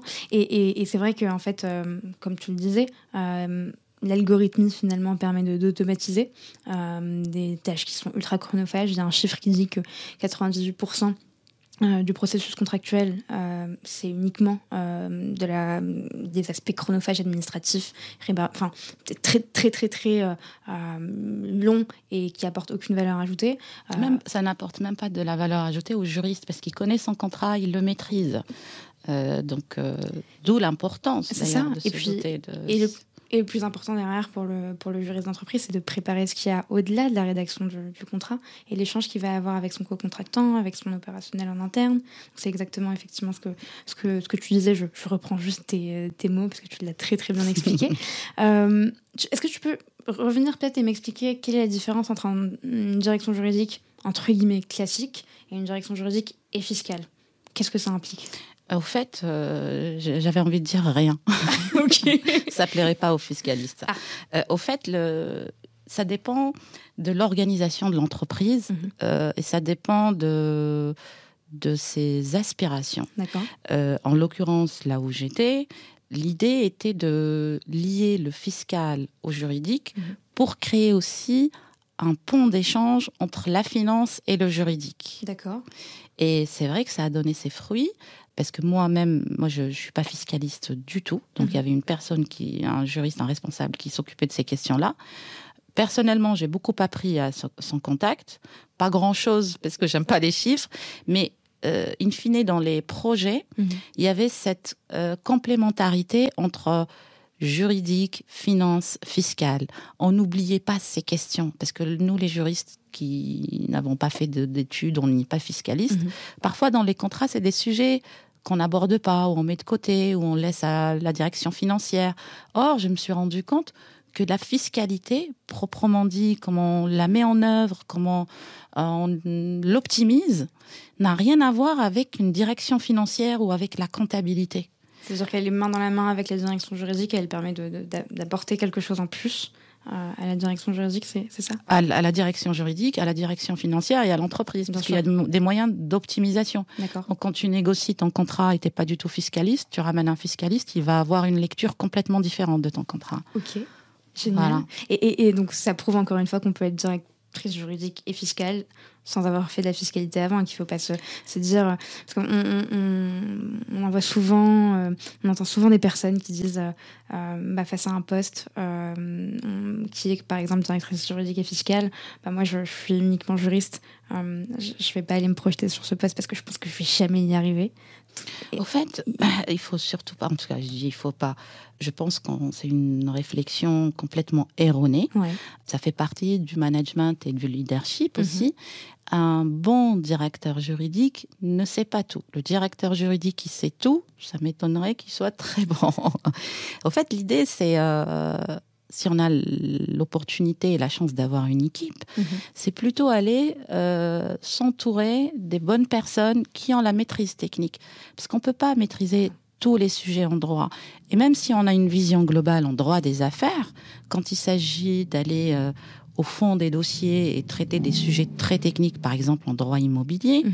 euh, le directeur juridique a besoin d'un allié. Et donc, on peut être directeur juridique sans maîtriser toutes les matières.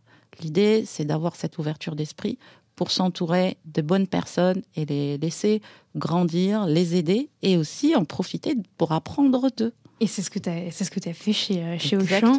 Et, et ensuite, tu t'es lancé dans le vide. Un vide maîtrisé. un vide totalement maîtrisé, brillamment maîtrisé. Euh, moi, c'est la partie qui me fascine et m'intéresse le plus euh, dans, dans, ton parcours, vraiment.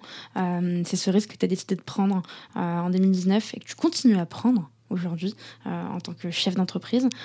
Tu étais encore une fois à la tête d'Auchan, euh, 26 personnes, une trentaine de personnes avec un périmètre, on le disait, juridique, fiscal, un niveau de vie confortable, j'imagine, euh, de par ton, ton, salaire, ton niveau de salaire, et des possibilités de, de progression qui ah se présentaient à toi. Mm. et ça, j'en doute pas comment on, comment on se décide euh, Je sais que, enfin, j'imagine que ça se joue pas un matin en claquant des doigts, mais comment on se décide à, quitter son poste de directrice juridique pour se lancer dans, dans l'océan euh, de l'entrepreneuriat?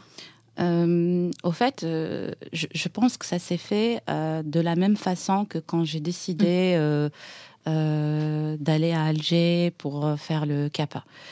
ça s'est décidé de la même façon quand j'ai décidé de quitter Alger pour venir à Paris. C'est le même cheminement, en fait, je pense. tout simplement parce que j'ai eu cette chance inouïe de partir d'une feuille blanche pour co-créer une direction juridique dans le cadre d'une transformation digitale euh, d'une entreprise comme Auchan. Donc, je trouve que c'est parfois il faut que les, planètes, soient alignées et rencontrer les bonnes personnes au bon moment. Et je pense que c'est ce qui s'est passé pour moi. Euh, et donc, je suis arrivée euh, à un point où les choses ont commencé à se mettre en place en termes d'organisation, de processus, de les recrutements ont été faits, les processus ont été faits. Ce n'est pas que je m'ennuyais. Euh, mais je pouvais commencer à m'ennuyer. Mhm. Euh, ça pareil, faisait peur c'est ça, ça me faisait peur. Pareil, le legal design, euh, à l'époque, ça n'existait pas encore en tant que tel. Donc, j'ai formé les juristes au design thinking. Mhm. On a mis en place un intranet avec la méthode du legal design, des FAQ schématisés, des newsletters. Enfin bref, c'était un peu mon bac à sable aussi par rapport à l'application du legal design. Et plus le temps passait, donc ça, c'est la dernière année, et je me posais des questions, Siam, c'est quoi la prochaine étape? Next step, c'est quoi? Qu'est-ce mm. que tu veux dans la vie? Est-ce que tu te vois? En plus, j'avance dans l'âge. J'avais la quarantaine. Donc je me dis, c'est maintenant. Est-ce que tu veux revenir euh, à l'avocature C'est maintenant, c'est pas à 50 ans. Mm-hmm. Quoique, je, ne porte pas de jugement. On peut toujours euh, évoluer et faire ce qu'on veut à n'importe quel âge. Euh, mais moi, je me disais, c'est maintenant. Le, le, moment est arrivé pour passer une étape. Ma vie a toujours été jalonnée par des, des périodes comme ça de 3 à 4 ans, mhm. tout le temps. Donc je me dis, j'ai fait le calcul, ah oui, c'est le moment. C'est la fin du mandat. c'est ça, c'est la fin du mandat. Et par la suite, il y a des événements extérieurs. C'est comme un alignement des planètes. Donc il y a ces réflexions-là. Il y a le fait aussi qu'il y a eu un changement de gouvernance dans l'entreprise qui ne me convenait pas. En même mhm. temps, tout ça. Hein. Mhm. Euh, pareil, les valeurs, euh, mes aspirations, comment je voyais les choses évoluer. Ma découverte aussi que ça bouge au mhm. niveau euh, euh, nouvelles technologies, que ça bougeait vraiment sur le marché, qu'il y avait quelque chose qui était en train de de, de, de, de naître dans l'écosystème des legal tech. Et je voulais en faire partie. Tu connaissais déjà cet écosystème Tu avais déjà commencé Un peu de loin. J'observais, parce que d'ailleurs, j'ai digitalisé un certain nombre de fonctions, de, choses dans l'entreprise. Mais de loin, je voyais qu'il y avait une effervescence. Et je sentais aussi, euh, via la transformation digitale d'Auchan, que ça allait, ça allait toucher d'autres métiers de service et aussi euh, les métiers du droit, des professionnels du droit. Donc tu le connaissais en tant que, cliente euh, et non pas en tant qu'actrice forcément. Euh, tu te souviens du, jour euh, où tu as annoncé la nouvelle à ton équipe et à ta hiérarchie Comment ils ont réagi? Stupéfaction. Oui, bah oui. Parce que en fait, rien ne laissait présager ça. Tout allait très bien. comme tu disais J'étais dans la direction des ressources humaines. En fait, mon, parcours professionnel était un peu tracé, comme si c'était mon papa qui me disait après cette étape tu vas faire ceci, cela. Donc tout était tracé. Je savais le poste que j'allais occuper euh, l'étape d'après. Euh, me donner même le choix de choisir si je voulais partir euh, à l'étranger, en expat. Donc tout allait très bien. Euh, mais non, il me manquait quelque chose.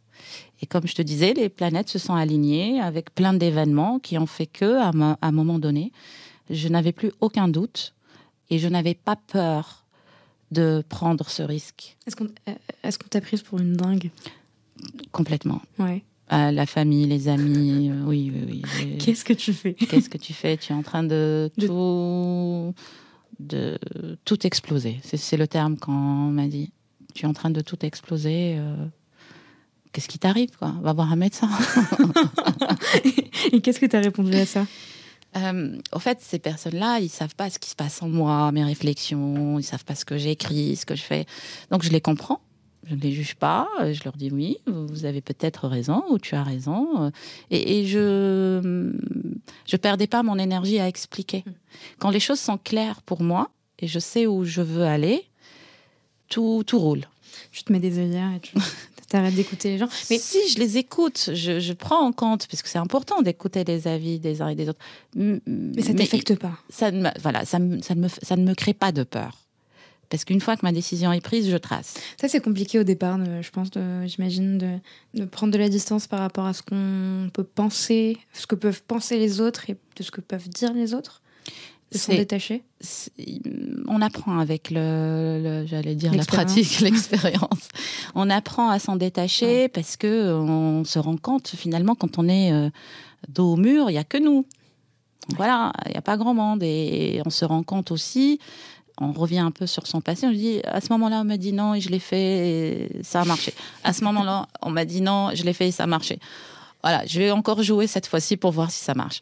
Et euh, bon, je, rigole un peu, mais on n'est pas loin de la vérité. Mais c'est totalement ça. Si ça arrivé une fois, enfin, si j'ai mobilisé toutes ces ressources une fois, euh, ça veut dire que les autres les autres fois ça pourra marcher et, je vais en tout cas je vais tout faire pour que ça fonctionne et puis même si ça fonctionne pas c'est ça qu'est-ce qui va m'arriver? Exactement Salma c'est exactement la question euh, la première question qu'il faut se poser quand on souhaite se lancer dans n'importe quel projet d'ailleurs, mm. pas que entrepreneurial, c'est de se dire mais finalement, et si ça marche pas, il bah, n'y a pas mort d'homme. Euh, c'est pas grave, je reviendrai en tant que directeur juridique. On veut pas de moi, bah, c'est pas grave, je recommence, juriste. Et ça a marché, et ça a marché parce qu'en l'espace de trois ans, tu as réussi à placer. Euh, on prononce juridaille ou Ouais, juridaille. Les deux. Les deux. J'aime bien Juridaille. T'aimes bien Juridaille Moi aussi, j'aime bien Juridaille. Et ça a marché puisque en l'espace de trois ans, tu as réussi à placer Juridaille sur la carte du legal design. D'abord toute seule, puis aujourd'hui avec une équipe à tes côtés euh, et des références prestigieuses parmi tes clients. Bravo, tu as Métro, Yves Rocher, euh, le département des divines, Santec Numérique ou encore Philippe Maurice qui t'ont déjà fait confiance, ce qui est énorme, bravo. Euh, j'imagine. Ouais, et, et, ça, ça, doit être souligné, mais j'imagine qu'on t'a posé cette question. 36 000 fois sur différentes interventions. Laquelle? Qu'est-ce que le legal design? À quel besoin répond le legal design? Et moi, je fais évoluer aussi ma définition avec le temps. Bah, comme une comédienne au théâtre, euh, chaque, euh, chaque représentation n'est pas la même. C'est ça. Euh, au fait, ce qui est important pour comprendre le legal design, c'est un peu ce qu'on se dit depuis tout à l'heure. C'est avant tout un état d'esprit du juriste. Mhm. Comment j'arrive à me détacher euh, de mon expertise juridique pour aller comprendre les problématiques de mes clients, mhm. vraiment les comprendre, pour leur apporter des réponses juridiques opérationnelles claires. Claires dans le langage et claires aussi dans la structuration. Donc je vais pas te parler de schéma et tout ça parce que c'est pas ça le legal design. Euh, L'infographie c'est pas ça le legal design.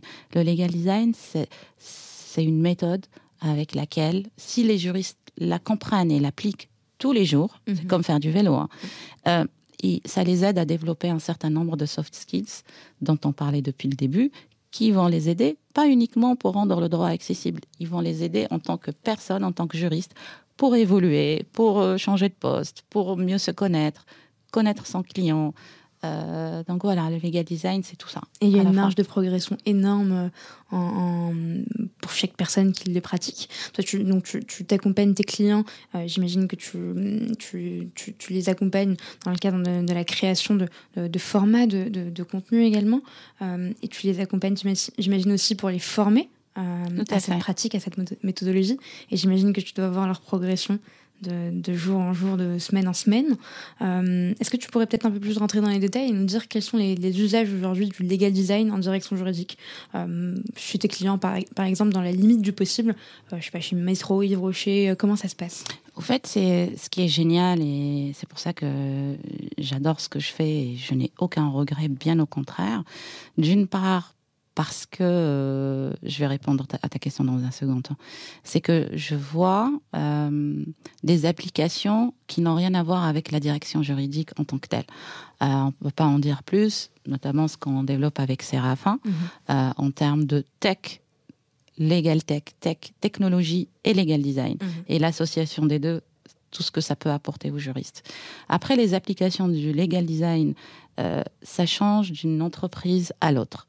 Euh, les projets sont tellement à chaque fois différents. C'est ça qui me nourrit aussi. C'est pas du tout redondant. Ça peut concerner des processus. Mhm. Euh, ça peut concerner des contrats.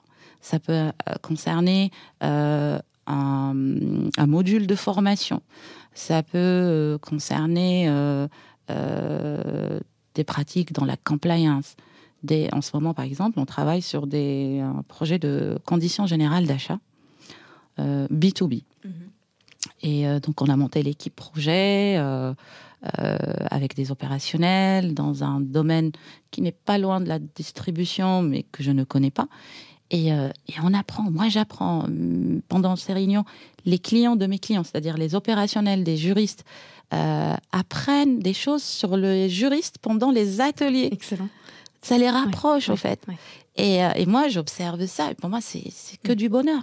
Parce que il y a la partie legal design de l'information, mais pendant les ateliers, on met le legal design en pratique en termes d'état d'esprit. Mais c'est vrai qu'on oublie, on a tendance à oublier ça. Euh, alors je ne m'inclus pas dans le on, mais, mais euh, on, on entend souvent que euh, le legal design c'est des images, des infographies, des emojis, des emojis à droite à gauche, un truc sur Canva. Enfin, Mm. Il, faut sortir de Canva, il faut sortir. Enfin, ça, dépasse, euh, ça dépasse tout ça. Et, et d'ailleurs, en formation, tu m'as parlé de formation tout à l'heure, quand j'interviens en formation euh, euh, dans des directions juridiques, en intra, j'arrive avec un programme qu'on personnalise, bien entendu, tout est personnalisé pour le client par rapport à son besoin. Donc Mhm. j'applique la méthode du legal design dans ma relation à mes clients. Et quand j'arrive, donc je leur dis, je vais pas vous apprendre à faire des infographies. Et là, ah bon, euh, qu'est-ce qu'on va faire? Et petit à petit, ils commencent à comprendre ce qu'est le legal design. Et on fait des cas pratiques et on fait des, euh, des, des choses qui, va- qui vont au-delà de le legal design de l'information. Je leur euh, passe des outils, des méthodes pour qu'ils progressent en termes de soft skills. Mm. Euh, la compréhension du besoin, l'empathie. Pour moi, l'empathie, euh, c'est le point de départ de, de toute euh, réussite du juriste, en plus de son expertise juridique. C'est se poser la question et se dire, euh, tu, me- dis si je me trompe, mais euh, euh, prenons l'exemple d'une direction commerciale face à une direction juridique. Je suis, je, je suis juriste et je suis en contact direct avec les commerciaux dans le cadre de la négociation des, contrats. Ça bloque en termes d'information et de compréhension de certains enjeux. Je cherche un format de contenu, c'est ça, un format de, un format de communication auprès d'eux. Et ben en fait, ce que je vais faire, c'est que je vais aller voir quelles sont leurs manières de consommer des contenus. En fait, je vais, euh, c'est horrible, mais je vais aller les stalker, je vais aller comprendre oui, mais qui ils sont, me mettre à leur place, euh, les écouter parler, écouter euh, peut-être, je sais rien, les podcasts qu'ils écoutent, la manière dont ils s'expriment. Oui, Et- c'est c'est ça. C'est ça. Et, Oui. et, et, et, et finalement, on a l'impression que, que, que, que le legal design, c'est aussi euh, complexe euh, en termes de- d'outils, en termes de... Alors oui, il y a des choses qui sont complexes parce qu'il faut être... Il y a des choses qui impliquent l'intervention d'un designer ou d'une Tout à personne fait. comme toi qui est experte sur le sujet, euh, et tu l'es d'ailleurs aussi euh, par la force des choses. Euh, mais c'est aussi des, des choses très simples euh, à, à mobiliser. Euh, et, et, et je pense que euh, il faudrait aussi ouvrir un peu les, les, les yeux. Tout à fait. Non, mais je, partage complètement. On peut avoir une image, c'est complexe, je vais jamais y arriver. Parce que ça fait partie de. euh, comment dire Je veux pas sortir de ma zone de confort. Euh, je, je suis juriste, donc forcément, je ne suis pas créatif. Euh, en fait, on part d'une posture où je ne vais pas réussir, où je ne sais faire que le droit. Mm. Et on se crée des blocages nous-mêmes, alors que les blocages, ils sont uniquement dans notre tête. Et une fois qu'on a compris ça, tout commence à se déverrouiller. Et le, la méthode du legal design aide au fait les juristes à déverrouiller tout leur potentiel et à aussi euh, faire évoluer des compétences extra-juridiques Mhm. qu'ils ont en eux et dont ils n'ont pas connaissance. Et, et ça améliore tellement la relation à l'autre, c'est-à-dire à leurs clients, qu'ils vont, ils y prennent goût et, et ils s'améliorent, ils s'améliorent. Et notamment avec euh, l'automatisation, en tout cas le digital, dans les prochaines années, euh, dans les études, on sait que la majorité des directions juridiques vont être euh, au moins outillées avec un- un- une partie euh, de leur euh, comment dire de leur offre de service Mhm. sera automatisée. Mhm. Et donc la place du juriste demain, euh, elle sera maintenue aussi parce que on sait que le juriste n'est pas qu'un expert juridique qu'on peut remplacer par une machine. Mhm. Il a autre chose. Il a d'autres expertises qu'on ne peut pas remplacer par la machine. La machine, elle est là pour aider les ju- le juriste, pas pour le remplacer. Est-ce qu'on t'a déjà posé la question est-ce qu'on t'a déjà dit quel est le retour sur investissement du legal design? Il n'y en a aucun. Euh, on ne peut pas le mesurer, on ne peut pas le chiffrer.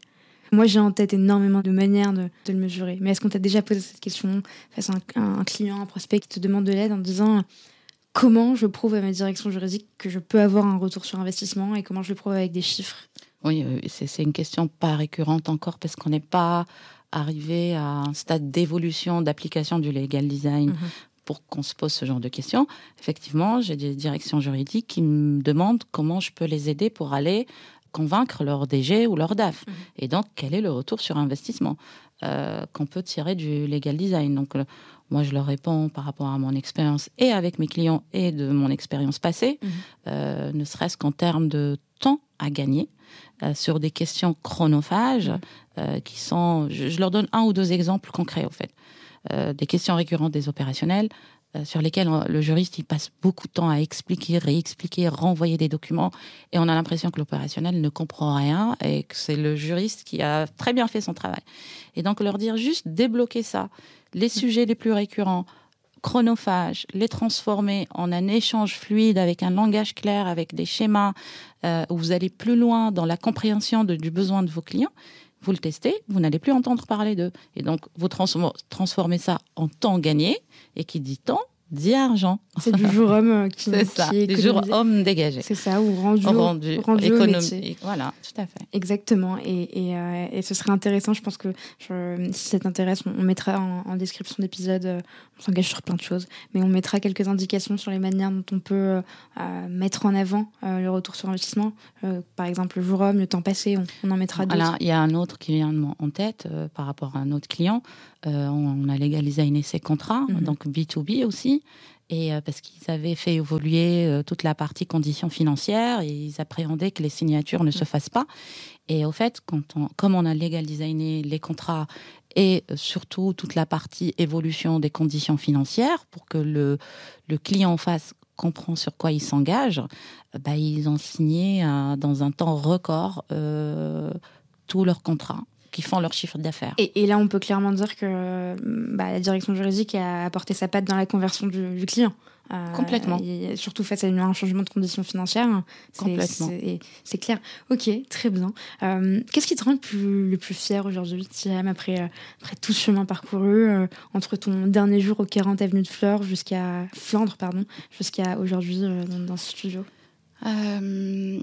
Ce qui me rend le plus fier, euh, j'ai du mal avec ces questions un peu trop personnelles. Euh, euh, en fait, je suis fière d'être moi-même dans ma relation avec les, gens. D'accord. Que ce soit avant, c'était dans la sphère privée, ça c'est sûr, mhm. mais de plus en plus dans la sphère professionnelle aussi. C'est-à-dire? Je suis moi, on, m'accepte tel que je suis, avec mes valeurs, et aujourd'hui j'ai eu la chance de aussi de choisir avec qui je souhaite travailler. Et ça, euh, je, suis fière de ça aujourd'hui. Ah, je, te confirme que c'est pas très compliqué de t'accepter comme tu es. C'est un plaisir de travailler avec toi. Et je le redis, j'ai travaillé avec Siam dans le cadre d'un événement qu'on avait organisé. Euh, dans, dans, le cadre des, transformations du droit. Oui. Et, euh, et, j'ai adoré la manière de travailler avec toi. C'était hyper fluide, hyper simple. Merci. C'était un plaisir, c'est génial. Et on pouvait toujours compter sur toi pour avoir des, des petits conseils, en tout cas un peu, un peu d'aide. Donc c'est top. Pourquoi tu cours, Sirem? Pourquoi je, ne cours pas du tout, en fait? Tu, ne fais pas de footing? Pourquoi tu cours? Euh, Bonne question. Tu t'attendais pas à cette question. Hein. Je t'ai rajouté la dernière minute. Euh, je, je ne pense pas courir. Je, je pense plutôt que j'évolue. Je ne cours pas, j'évolue. C'est une évolution. D'accord. Euh, une, évolution qui va au-delà de, des aspects professionnels.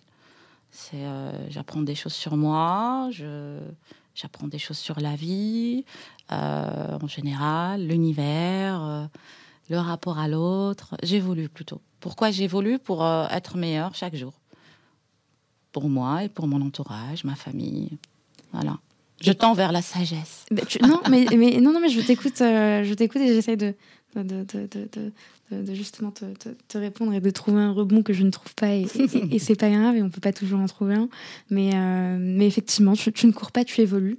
Euh, et c'est un tout, en fait. Tu, tu, tu, tu, impliques à la fois le côté personnel et, professionnel. Mm. Euh, et tu as un objectif, j'imagine, qui n'est pas défini, mais tu as une, en tout cas, un, tu tends vers un, un, point et, et, c'est pas une ligne droite, mais tu, voilà, tu, zigzagues. bravo, Selma, c'est exactement ça. C'est ne pas avoir un objectif fixe, visualiser une intention, où est-ce que je veux aller à mm. peu près. Mm. Et si j'arrive pas à ce point-là, directement, il y aura toujours un chemin pour euh, y pour arriver. Y arriver. Ok.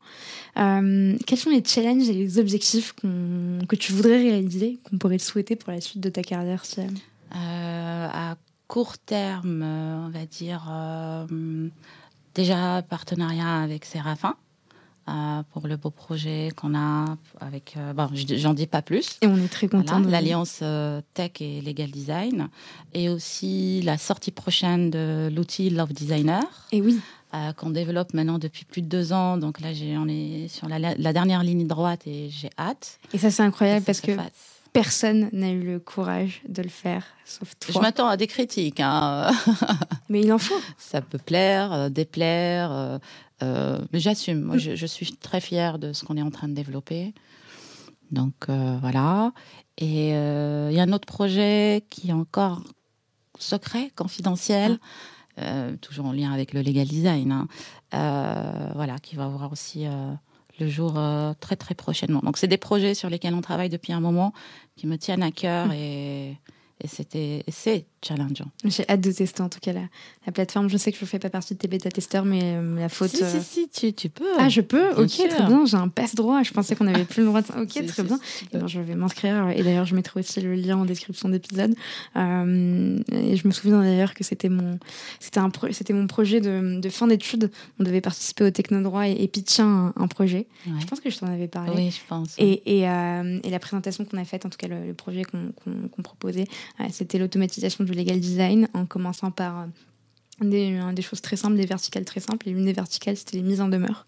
Euh, et, euh, et, l'idée, c'était justement de, de, produire toujours le, le même schéma, mais avec des, des nuances et des, des, chemins différents, des verticales différentes. Donc, et, c'est pour ça que je suis super contente de voir aujourd'hui que, que, ça va, que ça va se faire. Et, bravo. Merci. Au fait, l'objectif de cet outil, c'est pas d'automatiser le legal design au sens propre. En fait, j'ai voulu, toujours dans cet esprit de rendre le droit accessible, compréhensible, c'est de rendre le legal design accessible mhm. aux professionnels du droit, euh, en partant d'un certain nombre d'outils mhm. mis à leur disposition dans un seul et même endroit qui vont leur permettre de s'initier, de s'émanciper, d'apprendre et, et, de rendre à leur tour le droit accessible aux justiciables. Et de le créer plus facilement parce qu'on n'est pas tous, euh, on n'est pas tous designers, on ne sait pas tous utiliser Figma ou, plus simplement Canva. Là, ça sera plus, plus, facile, je pense. Très clair, super. On va passer aux dernières, dernières questions. C'est les quatre mm. conseils de Sylvia Mayadi. Je vais te poser quatre questions et j'attends de toi quatre réponses du tac au tac. Est-ce que tu es prête? Je suis prête. Super. Première question, si tu devais révolutionner un processus métier, quel serait-il? Euh, le processus métier du droit, hein, on est bien d'accord, euh, contractuel. Ok. Ça c'est indéniable. Euh, c'est tellement chrono. Bon, il fallait pas développer, mais c'est pour moi c'est le numéro un. D'accord. Processus contractuel en numéro un. Très clair. Je sais que tu dis pas ça uniquement parce que tu es en face de Séraphin légal, mais euh, plutôt en termes d'expérience, en termes d'expérience de directrice juridique et de juriste. Bien sûr. Euh, deuxième question. Quel est ton conseil numéro un pour bien collaborer avec ses clients internes? Euh, Aller à leur rencontre, leur parler et les connaître. Très clair, du tac au tac, c'est parfait. Troisième question, elle diffère cette fois-ci parce que tu n'es plus en direction juridique, mais c'est une question spécifique pour toi. Si on te dit que le legal design c'est du dessin, tu réponds directement, qu'est-ce que tu réponds? Le dessin, ce n'est pas du legal design. tu retournes la phrase. Au fait, le legal design, c'est le dessin, mais pas dessin au, sens dessiné. Plutôt euh, dessin D-E-S-S-E-I-N. C'est une très bonne réponse faut pas se tromper d'orthographe. Non, jamais, même sur ce genre de choses. Quatrième et dernière question. Si tu C'est ma préférée d'ailleurs, donc je t'attends en tournant sur cette question. Si tu devais donner un conseil aux nouvelles générations ou aux générations actuelles de juristes qui souhaitent progresser dans leur carrière, quel serait-il? Euh, Lire des lectures différentes, euh, faire des choses différentes, s'intéresser à l'art, mhm. à l'histoire, euh, à la psychologie, s'intéresser à d'autres métiers qui n'ont rien à voir avec le droit. Ça permet de rendre son cerveau flexible, mm. d'être créatif et de créer des connexions entre des événements qui n'ont rien à voir les uns avec les autres et ça donne euh, juste des choses magiques. Et ça enrichit énormément. Un grand merci. Euh, c'est toujours, euh, toujours un peu plus, un peu plus, enfin, toujours différent de d'enregistrer un podcast avec une personne qu'on connaît et surtout qu'on apprécie. donc, évidemment, j'étais un peu impressionnée, même si on se connaît déjà, parce que tu as un parcours qui, euh, qui, est vraiment incroyable et j'espère que, que tu auras encore beaucoup de réussite pour, euh, pour la suite. Merci Selma. Euh, et, et, je suis sûre que la plateforme va cartonner. et en tout cas, on je croise les doigts. Je, doute pas, je touche du bois, on croise les doigts et allez tous vous inscrire pour devenir méthode testeur. C'est ça? Merci Selma, c'était un plaisir de partager ce moment avec toi. Et merci à vos écouteurs, comment on dit À vos auditeurs, ouais. Vos ou personnes qui nous écoutent. ou personnes, c'est des personnes, euh, c'est des juristes ou, pas d'ailleurs. on ne sait pas, mais merci. C'est un plaisir en tout cas. Merci beaucoup, Siam. Bonne journée. Merci, Salma. Au revoir. Merci d'avoir écouté cet épisode jusqu'au bout. N'hésitez surtout pas à le partager autour de vous, ou encore comme moi, à inciter vos collègues à s'abonner au podcast. Si l'épisode vous a plu, laissez-nous 5 étoiles ou un commentaire, ça nous fait toujours extrêmement plaisir de lire vos retours. Enfin, si vous souhaitez découvrir comment Séraphin Légal révolutionne le secteur du contract management grâce aux nouvelles technologies, rendez-vous sur séraphin.légal, section Demandez une démo. Merci encore et à très vite